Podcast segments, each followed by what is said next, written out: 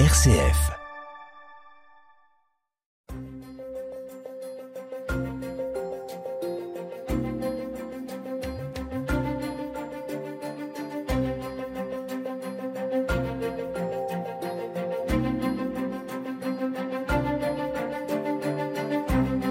Bonjour, bonjour à toutes et à tous. Les congés scolaires se profilent. C'est l'occasion de parler des mouvements de jeunesse. Si vous habitez en Ardennes, vous allez forcément les croiser cet été dans les villages ou dans les prairies.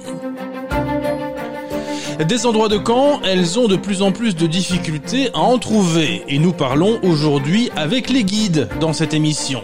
24 000 membres, 137 unités, un chiffre en augmentation, les guides comme les scouts ont du succès. Merci d'accueillir Thaïs de Hulf, présidente fédérale des guides, François Dor, animateur Horizon à la section de Jean Blou, et Oriane Vanderlei-Wegen, qui est membre de staff d'unité à Uccle-Saint-Pierre. Le succès de nos mouvements de jeunesse, nous avons 55 minutes pour en parler. Bienvenue dans En débat sur une RCF.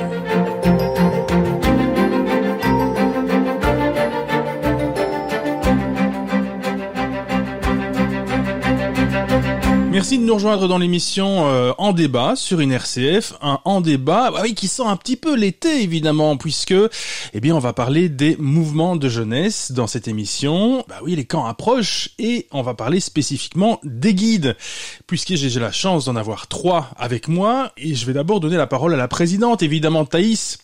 Alors Thaïs, euh, quand je dis ça sent l'été, ça veut dire que ça commence à foisonner un petit peu, on sent on sent la période des camps qui qui arrive.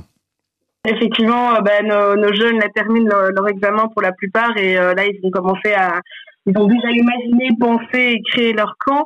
Euh, maintenant, on va mettre tout ça en action et donc ils vont pouvoir préparer leur matériel, préparer leurs valises, leurs décors. Et du coup, ben, le 7 juillet, on lancera officiellement la, période des camps, hein, où nos, premiers groupes partiront le 7 juillet. Jusqu'au 19 août, plus ou moins, c'est la période. Oui, c'est ça. Ça veut dire qu'il n'y a pas vraiment une date bien précise pour les camps. C'est un peu en fonction des mouvements de jeunesse finalement.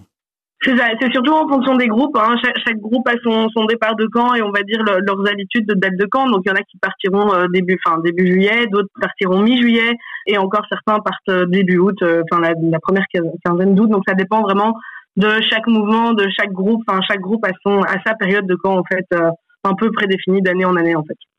Alors François, vous, je le disais, vous êtes animateur Horizon à Jean Blou.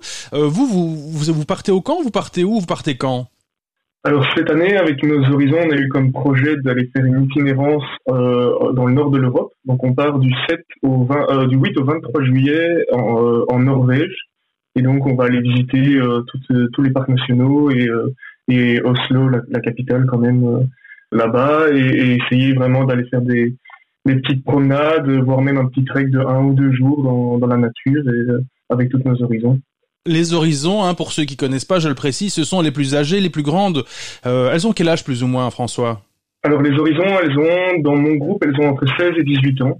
Donc c'est vraiment la, la, la, dernière tranche d'âge avant de devenir animatrice, euh, bien souvent. Donc vous, vous avez de la chance alors, parce qu'en fait les camps, c'est pas que en Belgique alors, euh, Thaïs. Parfois aussi, il y a des camps qui, euh, qui se font à l'étranger alors. Oui, c'est ça. Donc en fait, les horizons, donc euh, effectivement, c'est cette branche des, des 16, enfin 15, 15, 17, 15, 18, en fonction des unités, euh, ont la possibilité en fait de partir à l'étranger, que ce soit en Europe ou hors Europe. Ce sont des projets qu'elles mettent en place euh, ben, pendant toute l'année. Hein. Elles choisissent un projet, elles choisissent un pays, et euh, du coup elles partent, elles partent ben, pendant la période des camps. Après, on a aussi des groupes aventures, donc les 12 les 12-16 qui, qui pourraient partir éventuellement aussi à l'étranger, mais alors ça, elles ont tendance à partir en France, vraiment dans les pays limitrophes. Euh, donc voilà, c'est possible de partir à l'étranger, ouais, avec euh, avec les guides, mais bon, il faut que pour ça le staff soit formé, enfin au moins un minimum de, de, de staff soit formé pour pouvoir partir à l'étranger. Alors je le précise quand même, hein, c'est quand même assez assez magnifique puisque c'est le côté coulisses de, de, cette émission. On fait de la radio, on prend que le son, mais vous avez vos foulards autour du cou, il faut quand même le dire. Hein, vous êtes assez, quand même assez fier d'être d'être guide. Oriane, alors vous, vous, je le disais, vous êtes euh, ouais. membre d'un staff d'unité. Pour ceux qui ne connaissent pas déjà, ça veut dire quoi être membre d'un staff d'unité en fait? C'est être chef avec euh, d'autres coéquipiers et de pouvoir gérer le quotidien d'une unité, donc d'un petit groupe où il y a, on retrouve les lutons, les lutins, les guides, les horizons, et de pouvoir gérer le quotidien. Moi, je le fais en tant que parent, mais il y a parfois des anciens chefs qui deviennent membres de cette unité, et donc c'est faire le quotidien. Oui, c'est ça. Vous êtes un petit peu au-dessus des, sections, je vais le dire comme ça. Vous, en tant que parent, vous avez plus euh, une charge, euh, voilà, de responsabilité pour les guider, peut-être? Exactement. Ça peut aussi être tout ce qui est administratif, pouvoir être le relais et être de bons conseils, de pouvoir à certains moments trouver des moments de discussion pour pour avancer dans l'année ou s'il y a des questions pouvoir répondre et leur dire ce qu'il faudrait faire ou ce que nous on penserait faire ou se retourner vers vers le carré qu'il faut. Oriane, vous, vous êtes euh, membre de staff d'unité à Uccle-Saint-Pierre, la 39e. On parlait des camps il y a un instant. Vous, bah, vous gérez aussi les camps pour le moment. Vous savez déjà plus ou moins comment ça va se passer pour vos différentes sections? Alors, on a beaucoup de chance. Toutes nos sections partent. On trouvait un endroit de camp. Ça n'a pas été euh, sans mal parce que les endroits de camp, c'est pas évident à trouver. Mais finalement, on sait qu'elles partent toutes. C'est plus la logistique. S'il y a des petits soucis, on va essayer de trouver des solutions avec nos chefs pour euh, le transport ou pour le prêt de matériel. Thaïs, bah, Oriane vient d'en parler. Elles ont eu de la chance de trouver. Est-ce que c'est vrai que voilà, c'est ça a été compliqué cette année, peut-être encore plus que les années précédentes, de trouver des endroits pour le camp? Oui, ça a été, enfin, ça a été plus compliqué effectivement que les autres années, et je pense que ça se compliquera encore malheureusement euh, dans, dans les années futures. Bah, pour la simple et bonne raison que vous n'êtes pas sans savoir qu'il y a eu le changement des rythmes scolaires qui font que les dates de, de vacances en fait ont été déplacées puisque avant le 30 juin, on était en vacances et on avait des groupes qui partaient le 30 juin. Euh, maintenant, ben, ces vacances ont été décalées euh, ben, plus tard, donc euh, la première semaine de juillet. Donc cette année, le premier jour de vacances, c'est le 7 juillet. Et du coup, c'est en fait, ça décale toutes nos périodes de camp. Et donc, potentiellement, les gens qui partaient fin juin, on va dire la dernière semaine de juin et la première semaine de juillet, maintenant se retrouvent décalés, en fait. Et donc, du coup, ben, tous les endroits de camp sont décalés aussi. il manque cruellement d'endroits de camp. Nous, on a encore à l'heure actuelle deux groupes n'ont pas d'endroit de camp, donc on travaille avec eux pour vraiment essayer de leur trouver un endroit de camp avant de partir. Donc voilà, on sait qu'on a Toucan aussi qui, euh, qui a reçu des subsides pour, euh, pour, enfin, pour essayer de trouver des nouveaux endroits de camp, mais effectivement c'est très compliqué. On a des propriétaires, enfin on a voilà des, des, communes aussi qui commencent euh, à vouloir interdire les endroits de camp ou en tout cas avec une capacité de euh, parfois de, de, très gros groupes. Alors chez nous ça arrive moins, mais par exemple si on regarde chez le patron où ce sont des grandes unités, souvent bah, c'est c'est compliqué pour eux aussi de trouver. Euh, voilà, il y a il y a, bah, y a rien à faire, mais il y a eu les indexations des prix et des, enfin et donc du coup on se retrouve avec des endroits de camp. Moi j'ai vu des prix d'endroits de camp où je suis hallucinée. Que en tant qu'animatrice, je pense que le plus cher que j'ai payé pour une prairie, c'est 600 euros. Et là, on est à 1000, 1500 parfois 2000 euros euh, pour un endroit de camp, ce qui est très compliqué parce qu'en fait nos groupes, nos groupes ne peuvent pas forcément payer ça euh, et on ne peut pas forcément demander aux parents, aux parents de payer ces 2000 euros. Donc effectivement, cette question d'endroit de, camp est, très complexe et on, travaille dessus et on travaille dessus avec nos cadres, avec nos bénévoles et avec euh, nos permanents au siège social. Mais effectivement, c'est quelque chose qui nous inquiète très fortement et on l'a dit à plusieurs reprises que ce soit notre mouvement ou les autres mouvements de jeunesse, euh, on le répète et on, essaie de travailler dessus avec Atoucan, avec les ministres, avec les politiques euh, qui essayent de nous aider. Est-ce que ça veut dire, Thaïs, que je ne sais pas si on se projette à dans 10 ans, à dans 15 ans, est-ce que vous avez des craintes pour euh, ces fameux endroits de camp? Ce sera de plus en plus compliqué pour vous de trouver ou bien est-ce que voilà, c'est juste une mauvaise passe et puis ça va aller mieux après? J'ai l'espoir de dire que c'est une mauvaise passe et de dire qu'en fait euh, on va réussir à, à, labelliser des nouveaux endroits de camp. Et après je pense que des prairies il en existera toujours. Mais je pense qu'il euh, y a beaucoup de choses qui sont mises en place qui parfois peuvent rendre aussi les, les propriétaires un peu un peu frileux à louer leurs prairies parce qu'ils doivent payer le texte parce que enfin voilà. Et donc j'ai bon espoir de me dire que c'est une mauvaise passe et que euh, ça, va mieux se passer et qu'on va trouver une solution et qu'on va trouver des endroits de camp et que les écoles vont accepter de, de par exemple, louer aussi leurs écoles pendant les, les, les périodes de, de, de camp. Enfin, j'espère, j'y crois. C'est peut-être un peu idéaliste, mais je, je, je pense qu'on va trouver des solutions et qu'on trouve que dans 10 ans, on aura toujours autant d'endroits de camp. Oriane, vous, euh, avec la 39e à Uccle-Saint-Pierre, vous disiez tout à l'heure, ça va, on est soulagé, on a, on a trouvé tout ce qu'il fallait. Ça veut dire que ça a été compliqué pour vous aussi de trouver euh, tous les endroits de camp pour toutes les sections? Oui, pour nos, la section lutins, on a, on a trouvé il n'y a pas si longtemps, enfin, mes chefs ont trouvé, ils doivent vraiment leur euh, remettre leur motivation au centre euh, aussi de cette question, c'est qu'elles ont été motivées, elles ont trouvé d'autres moyens de trouver des endroits de camp, et, euh, mais il y a eu beaucoup, beaucoup de refus depuis très longtemps. Mmh. Donc on leur demande en général de chercher deux ans en avance, Et donc c'est très compliqué parce que tout le monde fait un peu ce système-là. Et, et donc elles ont gardé la motivation et c'est pas toujours facile quand on a que des refus. Quand vous avez des refus, Oriane, c'est c'est genre genre pourquoi? Parce que pour une certaine raison ou bien en général, qu'est-ce qu'on vous répond? C'est déjà pris parce que tous les endroits temps sont déjà pris et il y en a qui réservent très longtemps à l'avance, mais c'est aussi c'est une empreinte de caution aussi quand il faut avancer une caution pour un endroit de temps. C'est dur d'avancer sur plusieurs années une caution. Parce qu'on vous demande aujourd'hui, on vous demande des cautions sur plusieurs années, c'est ça? Bah, quand on réserve, en général, je pense que c'est euh, comme ça et on m'arrête si je me trompe, il faut payer la caution pour réserver. Je vois François qui euh, qui dit oui effectivement de la tête. Euh, ça veut dire que vous vous aussi vous ressentez au niveau de votre section des, difficultés de plus en plus importantes pour trouver les endroits de camp? Alors au niveau de ma section même, pas réellement parce que comme je l'ai expliqué, moi je suis animateur horizon actuellement et je pars à l'étranger donc le but nous c'est de un projet. Mais j'ai été pendant six ans animateur lutin et euh, sur les deux dernières années, j'ai vraiment ressenti cette problématique à trouver un endroit de camp, le réserver à l'avance. Et comme disait Oriane sur les sur les cautions, euh, ça, nous arrive de toujours réserver deux ans à l'avance, mais c'est à chaque fois libérer deux, euh, entre 400 et 600 euros de caution. Et donc il faut un, fonds de caisse qui, qui le permette, soit dans l'unité, soit directement dans dans la section même. Mais mais c'est pas évident à l'avoir. Et, donc, euh, et donc voilà, oui, cette pression pour les endroits de camp, elle est, elle est dure. Et en tant qu'animateur, c'est vrai qu'il faut, il faut un peu la supporter et se dire, euh, dès qu'on est dans la section, dès le mois de septembre, on se met à la recherche d'un nouvel endroit de camp pour dans deux ans, et ainsi de suite, et ainsi de suite. Et c'est un travail perpétuel. Il faut quasi, Thaïs, réserver un an ou deux ans à l'avance, finalement. Oui, effectivement, il y a des groupes qui le font, il y a des groupes qui le font pas, et je pense qu'avant on n'avait pas cette pression en fait de se dire qu'il fallait euh, réserver euh, deux ans à l'avance. On savait que euh, si à Pâques on cherchait le camp de l'année d'après, on était bon parce qu'il y avait il y avait assez d'endroits de camp. Alors je sais pas s'il y avait assez d'endroits de camp parce que oui, effectivement, avec le Covid, on a quand même augmenté nos membres, mais on n'a pas autant augmenté que ça non plus. Donc ça veut dire que en fait il y a un plus gros regard aussi sur on va dire la salubrité aussi des, des, endroits où il y a peut-être des endroits qui ont fermé parce qu'ils étaient insalubres ou parce que les gens ont arrêté. Enfin, donc, voilà, mais effectivement, on a de plus en plus de groupes qui réservent en fait deux ans voire trois ans à l'avance parce qu'en fait il y a des, des endroits de camp où, on le sait, ils sont très prisés. Euh, parce que euh, les endroits sont top, parce que l'infrastructure est, est, assez dingue, ou les, enfin, où l'entourage, enfin, on va dire les villes euh, ou le village autour est, est, super chouette. Et donc du coup, bah, effectivement, il y a des endroits de camp, parfois même sur quatre ans, en fait, qui sont, ils sont déjà loués. Euh, il y a d'autres unités, euh, en fait, tous les ans, ils, louent les mêmes endroits et en fait, ce sont les groupes qui changent d'endroit tous les euh, tous, tous, les ans et donc du coup, bah, c'est plus facile.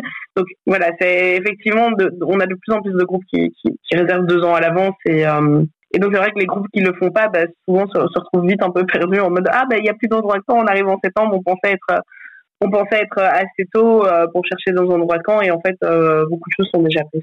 Thaïs, euh, on, encore une question par rapport au, camp et puis on passera euh, au reste évidemment.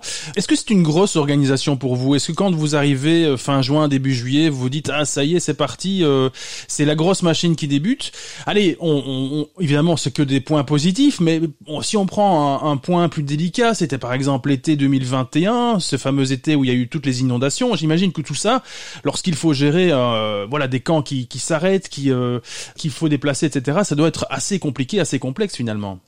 Oui, alors il faut savoir, enfin, euh, rendons à César ce qui appartient à César, euh, dans le sens où, ben, en fait, on a de la chance de travailler avec euh, énormément de bénévoles qui, sont là en cas de en cas d'intempérie, en, cas de gros coup dur. Alors c'est vrai que bah, pour les guides et comme tout mouvement de jeunesse, lancer la période des camps, effectivement, c'est un gros package euh, qu'on lance et c'est une grosse machine qui tourne.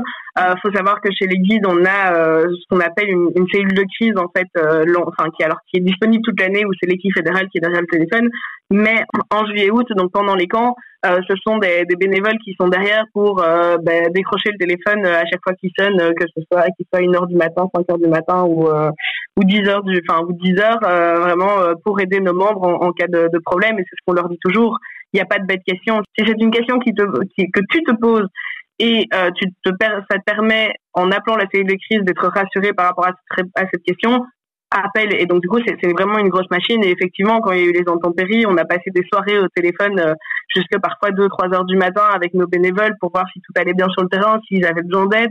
On a nos cadres de région. Donc, euh, comme vous disiez, euh, François, par exemple, les personnes ressources à, la région de Namur, bah, c'est aussi son rôle en fait d'avoir d'être euh, d'être là pour leurs unités. Et donc les unités qui ont un problème peuvent retourner vers leur cadre de région aussi en disant ben on a un souci on a besoin d'aide. Et donc du coup c'est là aussi où, où s'activent en fait les, cadres de région les chefs d'unité même chose.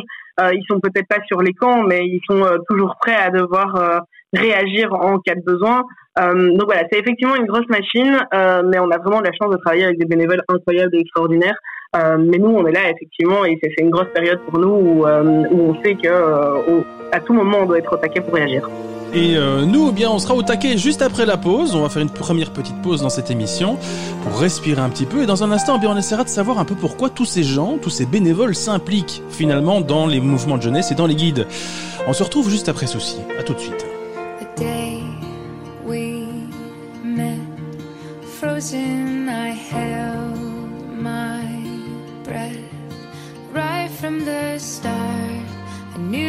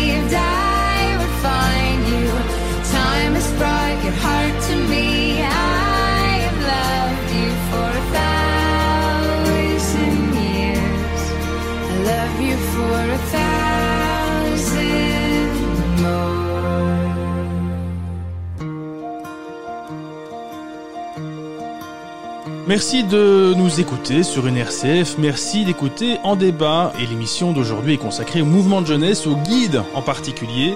Et j'ai la chance euh, d'en avoir trois avec euh, moi dans l'émission, Thaïs de Wulf, présidente fédérale des guides, François Dor, animateur Horizon à Jean Blou, euh, Saint-François, personne ressource aussi pour la région de Namur et membre de la team internationale. Et Oriane Van Leeuwen, qui est membre du staff du staff d'unité de la 39e UCLE Saint-Pierre. Je le disais il y a un instant, Thaïs, première question, est-ce qu'on peut donner un chiffre plus ou moins? Combien, combien de guides existent-elles au niveau de la Belgique francophone? Alors, il existe de 24 000 membres chez les guides à l'heure actuelle. 24 000 membres, plus ou moins répartis en, combien de sections ou euh, combien de provinces? Alors, on a, euh, c'est réparti en 137 unités, plus ou moins 541 groupes, euh, 17 régions, plus de 18 000 animés et euh, plus de 3 700 animateurs. C'est 600 membres du de staff d'unité et plus de 100 cadres. Et donc, c'est 2400 personnes en soutien dans, dans, toutes nos branches, Luton, Lutin, Aventure, Horizon, Route. Dites donc, ça fait un sacré nombre et, toutes ces personnes sont bénévoles, elles ne sont pas rémunérées, enfin j'imagine sauf quelques-unes à la fédération forcément. C'est ça. Donc euh, il faut savoir que euh, toutes ces personnes sont bénévoles, sauf effectivement nos, on va dire nos, enfin, ce qu'on appelle nos, permanents, qui sont nos travailleurs au siège social, parce qu'on a un siège social euh, qui eux sont, employés. Et, effectivement, moi aussi j'ai une partie, j'ai un contrat signé aussi pour un mi-temps, mais sinon tout le monde est bénévole. Oriane, Oriane, je le rappelle, vous êtes membre d'un staff d'unité. Vous, vous êtes bénévole alors, ou bien vous percevez un salaire? Non, bénévole à 100%. Alors, d'où ma question, pourquoi? Pourquoi s'impliquer dans un mouvement comme euh, celui-là? Pour quelles raisons bah, Pour la richesse humaine, pour, euh, pour tout ce que ça apporte. Ça apporte euh, des belles discussions, ça apporte de belles rencontres. c'est Moi, ça me fait vivre. J'imagine que dans un passé euh, proche, vous avez été vous-même euh, guide notamment, ou vous avez fait partie d'un mouvement de jeunesse? Effectivement, j'ai fait des lutins et des guides d'aventure, et puis euh, j'ai arrêté, et puis il y avait toujours ce petit manque des mouvements de jeunesse. Et donc quand mes filles étaient en âge d'aller dans les mouvements de jeunesse, j'ai suivi avec elles. Voilà, ça y est. En général, quand on y goûte, après, on, on a des difficultés à en sortir. C'est vraiment ça, Oriane Effectivement, c'est le foulard, la de l'unité, euh, c'est assez magique et c'est indescriptible. Ça vous prend beaucoup de temps chaque semaine. C'est un nombre euh, d'heures euh, au total qui sont importantes? Alors, je vais pas dire que ça prend pas de temps. Effectivement, ça prend du temps. J'estime, j'ai jamais calculé. Et c'est en fonction des périodes. Il y a par exemple des périodes d'inscription où ça met un peu plus de temps et c'est plus de l'ordinateur. C'est plus des tâches administratives. Et puis, il y aura plus de temps physique quand euh, on part en week-end avec les chefs et avec toute l'unité, avec tous nos animés, bah, ça va prendre plus de temps quand forme, euh, quand on part en formation avec nos chefs. Donc c'est du temps très varié et en fonction des périodes, je dirais. Et vous n'auriez pas envie, par exemple, de consacrer ce temps-là à autre chose, à une activité qui vous serait propre ou à partir, je sais pas moi, en, congé ou en vacances avec votre famille. Vous m'avez parlé de deux filles tout à l'heure. Est-ce que, voilà, dans la famille, c'est compris tout ça? C'est compris puisque j'ai embarqué mon mari dans le stade d'unité aussi.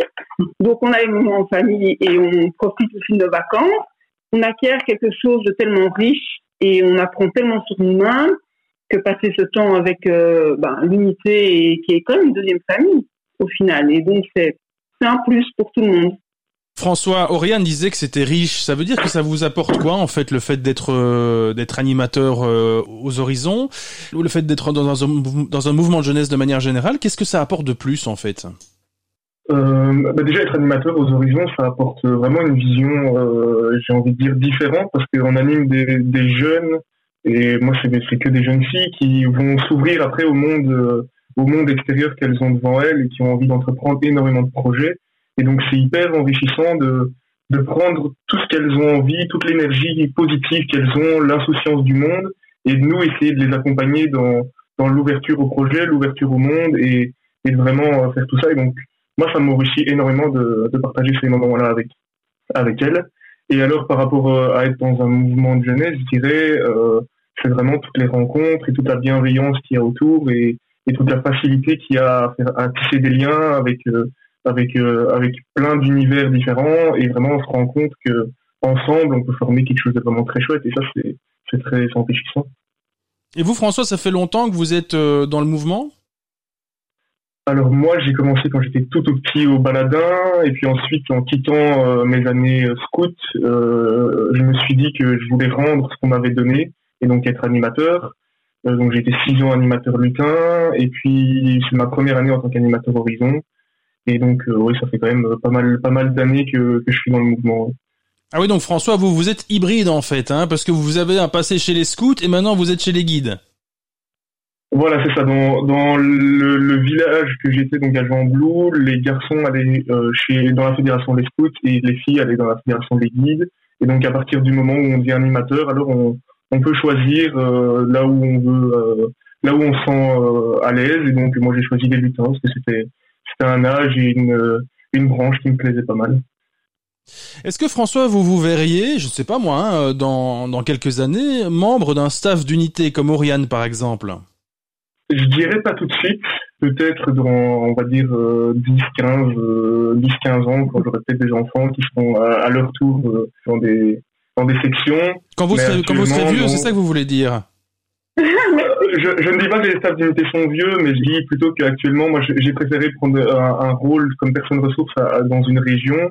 Et donc, c'est plutôt euh, de, de, de, de chapeauter les chefs d'unité pour les, les accompagner parce qu'en fait je me sens encore trop proche des animateurs euh, pour devenir directement membre d'un staff d'unité et donc je préfère pas faire part de mon expérience au staff d'unité et, et, ensuite pour le terrain. Quoi.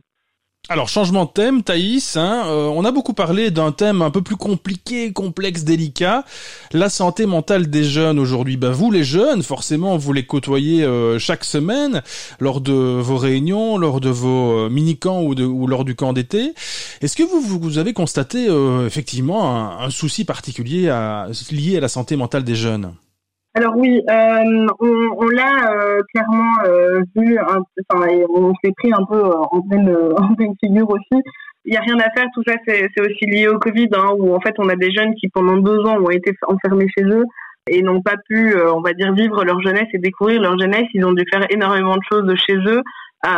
et en fait, bah, beaucoup d'entre eux sont sortis mineurs, enfin sont arrivés mineurs dans, dans le Covid et sont ressortis majeurs du Covid et, et, en fait euh, ça a fait un énorme écart euh, je pense dans, dans leur euh, dans leur façon de fonctionner de voir le monde.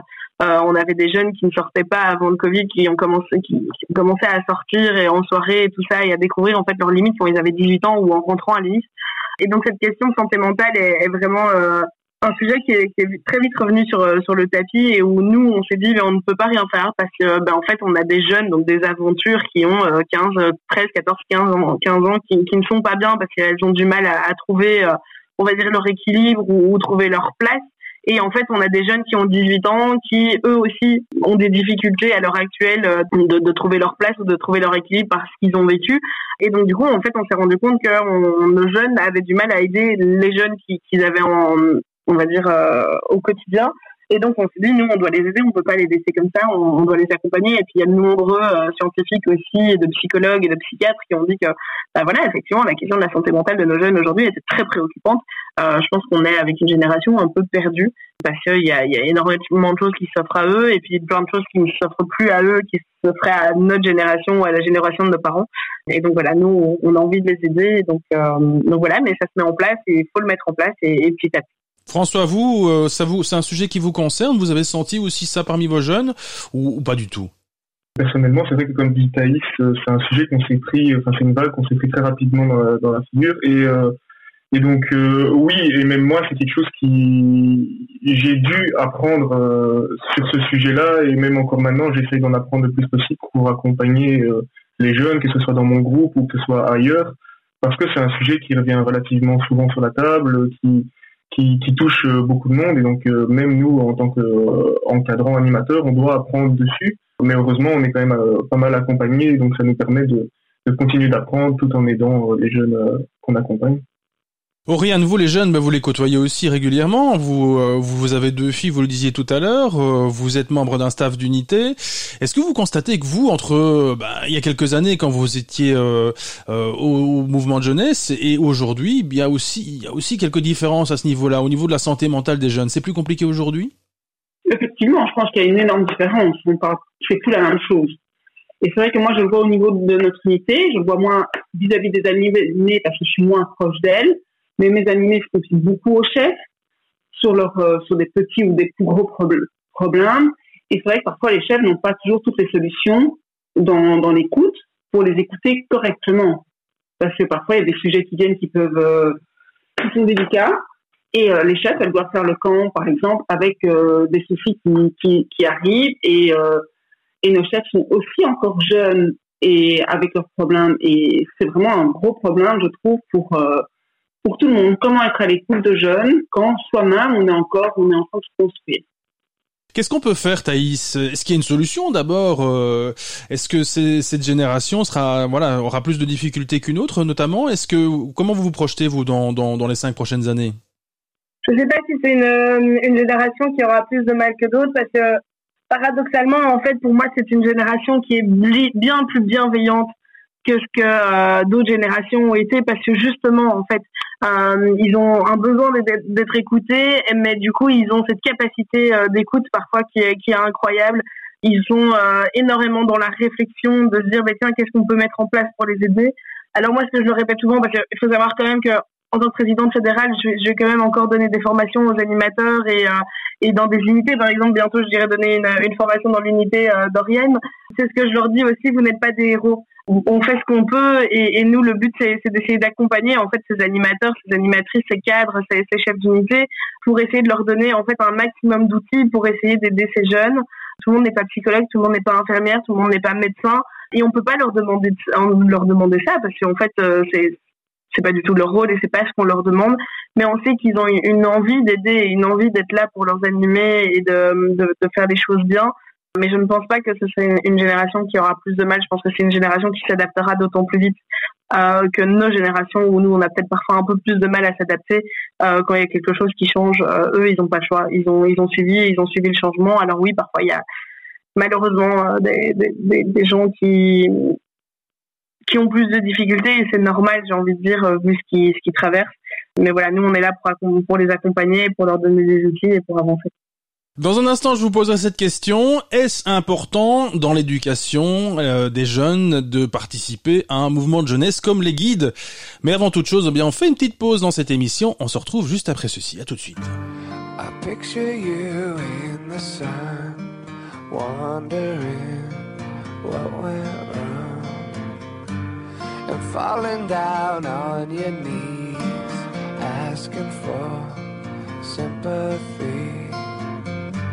And being caught in between all you wish for and all you see, and trying to find anything you can feel that you can believe in. May God's love be with you always. May God's love be with you. I know I would apologize if I could see your eyes. Cause when you showed me myself, you know, I became someone else. But I was caught in between all you wish for and all you need. I picture you fast asleep. A nightmare comes, you can't keep away. May God's love be with you always. May God's love be with you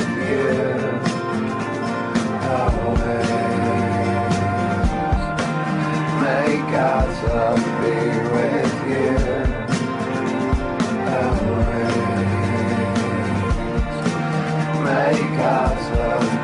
with if I find, if I find.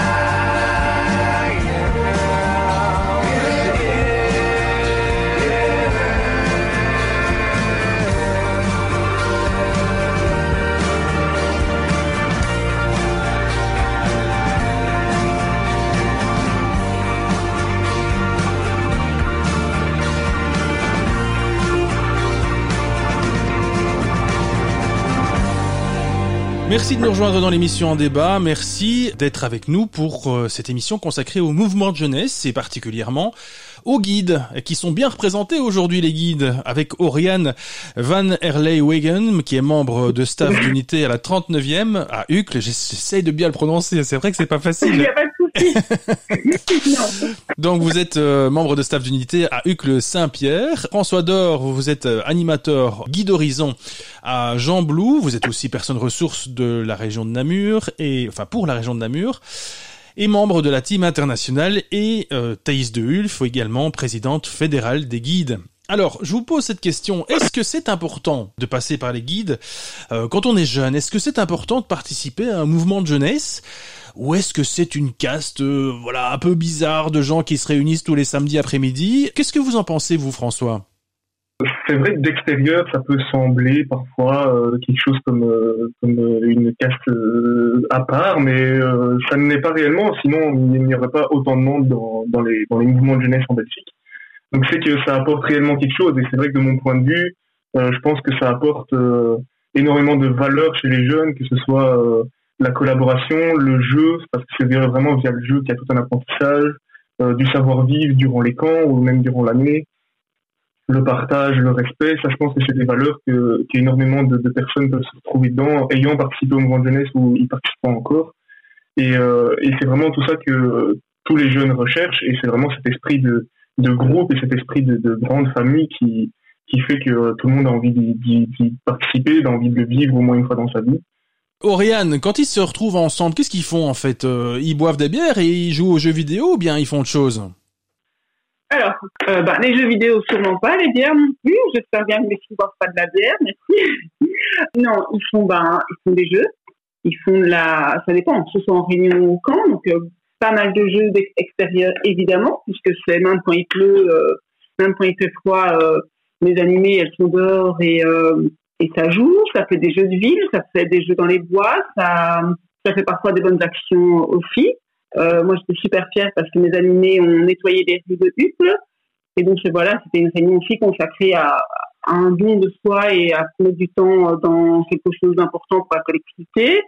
Euh, pendant les camps, c'est euh, ben, faire des cuisine, c'est apprendre à se débrouiller. Chez les plus grands, c'est euh, faire des pi- monter la tente sur des pilotis, c'est faire des constructions, c'est vivre ensemble, c'est c'est apprendre euh, la différence, c'est se respecter, respecter les autres, c'est tout ça. Est-ce que c'est important, Oriane, euh, dans, dans une éducation d'un jeune aujourd'hui de passer par un mouvement de jeunesse comme les guides par exemple? Dans mon éducation, c'est important. Je dis pas que tout le monde doit, que c'est la seule chose. Je pense qu'il y a d'autres activités par profit qui sont aussi importantes. Pour moi, ça reprend toutes les valeurs que j'ai envie de transmettre à mes filles. Comme quoi par exemple? Le partage, l'acceptation de soi, le respect, le côté social, le fait que en groupe, on a besoin de chacun pour avancer. Thaïs, est-ce que voilà, on, a eu un peu des, témoignages de, François et, et d'Oriane euh, sur les valeurs, etc., l'importance de, passer par un par un mouvement de jeunesse. Est-ce que vous constatez vous, présidente, que ben les jeunes aujourd'hui y trouvent toujours un intérêt? Est-ce qu'il y en a de plus en plus? Est-ce que ça a tendance à diminuer pour le moment? Ouais, alors effectivement, il y a, toujours un intérêt. Je pense que l'intérêt des mouvements de jeunesse est toujours bien présent parce qu'il faut savoir que chez nous, entre 2020 et 2023, euh, je regardais justement les, les chiffres ce matin. Depuis 2020, on a augmenté de plus ou moins 1000, euh, 1000 membres, euh, ce qui est quand même euh, pas mal. Euh, et donc du coup, ça prouve qu'il y a toujours un intérêt des mouvements de jeunesse, car le mouvement de jeunesse n'est pas obsolète et n'est pas, euh, on va dire, une- ouais, obsolète ou, ou un vieux truc qui, qui est à mettre au placard. Je pense qu'il a toujours autant d'intérêt et qu'il apporte toujours autant de choses. Euh, je sais que chez les scouts, il y a aussi énormément de membres. Ils ont ils ont ouvert des nouvelles unités. Enfin voilà. Donc euh, je pense que non. Je pense qu'il a toujours autant d'intérêt et que je pense qu'il il continue et il continuera à apprendre beaucoup de choses euh, euh, aux jeunes. Ça veut dire que dans 30, 40, 50 ans, on risque encore de croiser euh, dans, dans les Ardennes en été des, des, groupes de jeunes euh, qui seront euh, soit au scout, soit au guide. Oui, je pense, et, euh, et ça j'en suis persuadée, c'est que dans 30-40 ans, les mouvements jeunesse euh, existeront toujours et parce qu'ils auront évolué en fait euh, avec euh, la réalité des choses et la réalité du terrain, parce qu'en fait c'est ça aussi les mouvements de jeunesse et euh, c'est qu'on a évolué avec notre temps. Il faut savoir aussi qu'à la base, les guides, euh, elles étaient dans les marolles et elles aidaient, elles aidaient pendant pendant la guerre où elles ont été elles ont été présentes pour garder les enfants euh, des soldats qui étaient à la guerre et des choses comme ça. Et donc, en fait, systématiquement, les guides ont évolué euh, avec leur temps et avec euh, la, la société dans laquelle elles étaient. Et donc, elles continueront à le faire. Et, euh, et je suis persuadée que dans 30-40 ans, euh, elles seront toujours là. C'est votre sentiment aussi, Oriane, c'est que c'est que ça va pas s'arrêter tout de suite, qu'il y, aura toujours un intérêt dans, dans quelques dizaines d'années notamment? Oui, j'en suis persuadée, puisque déjà en tant que parent, quand euh, on a été animés, nous, on a envie que nos enfants y aillent, donc il y a ce- ce- ce- cette transmission, on va dire.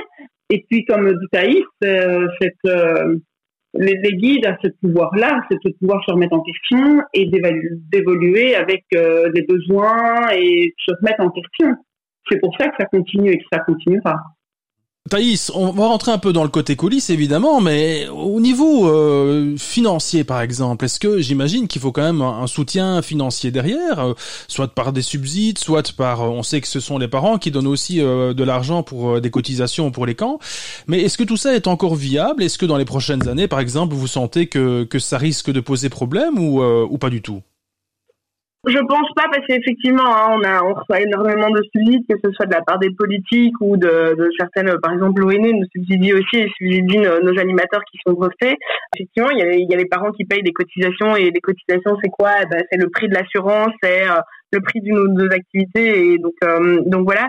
Euh, en fait, je, je pense que euh, les, les guides ou en tout cas les, les mouvements de jeunesse ont toujours essayé de s'a- s'adapter aussi aux difficultés et le fait qu'un parent ne, sa- ne sache pas, ne sache pas payer, euh, n'a jamais été un problème euh, pour vos patients. C'était toujours, ben voilà, si vous avez un problème pour payer, vous venez voir l'unité. Si l'unité ne sait pas payer, c'est pas grave, ils vont aller voir à la région. Et si la région ne sait pas aider, ben en fait la fédération est là. Il faut savoir que nous à la fédération, on a un fonds de soutien, donc on prévoit un budget de fonds de soutien euh, pour nos membres, euh, où ils peuvent venir en disant, ben voilà, on est passé par la région, la région ne sait pas nous aider, on est passé par notre unité, l'unité ne sait pas nous aider. Est-ce que vous, vous pouvez nous aider? Et donc euh, voilà, on trouvera toujours euh, les moyens financiers pour être là euh, pour nos membres. Euh, on a énormément de chance et que bah, la ministre Glatini en fait est, quelqu'un qui nous suit beaucoup euh, et qui nous aide beaucoup parce qu'elle nous a quand même donné pas mal de subsides. Et je pense en fait que euh, que c'est grâce à eux aussi qu'on continuera en fait euh, de pouvoir faire vivre les guides et que les problèmes financiers n'en sont pas forcément.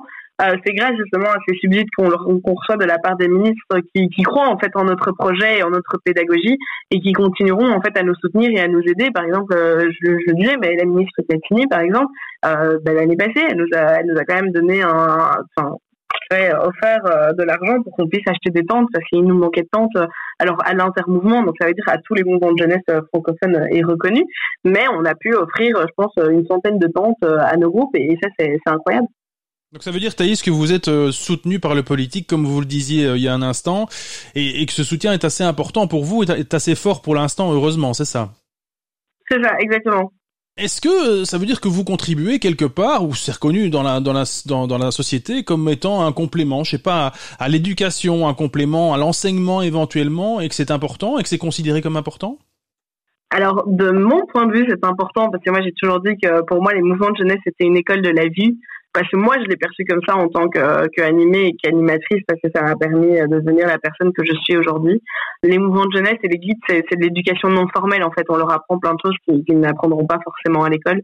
Euh, et donc oui, pour moi, elle est importante. Mais comme disait euh, François, je pense que les enfants viennent chez nous ou qu'ils aillent dans un... Enfin, alors, si c'est chez nous, c'est bien et c'est génial et on leur apprendra plein de choses. Mais mais je pense que d'autres enfants euh, font euh, par exemple du basket ou, ou, du football et en fait apprendront plein de choses aussi. Euh, je veux dire, c'est pas spécifique. Enfin, j'ai pas envie de dire que si on va pas chez les guides ou on va pas chez les scouts ou dans, dans un mouvement de jeunesse, on a on a raté sa vie parce que c'est pas vrai parce que je pense qu'on est on est capable d'apprendre plein de choses dans dans d'autres euh, dans d'autres sports ou dans dans d'autres activités. Mais c'est vrai que moi j'ai toujours considéré que le mouvement de jeunesse c'était une école de la vie et euh, et c'est ce que je transmets. Enfin, j'espère en tout cas aux bénévoles quand je les rencontre. Voilà, on va faire une dernière pause dans cette émission. On se retrouve dans un instant pour la toute dernière partie et dans laquelle on parlera encore euh, des guides. Euh, on fait une petite pause, à tout de suite. He broke your heart. He took your soul. You hurt inside. Cause there's a hole. You need some time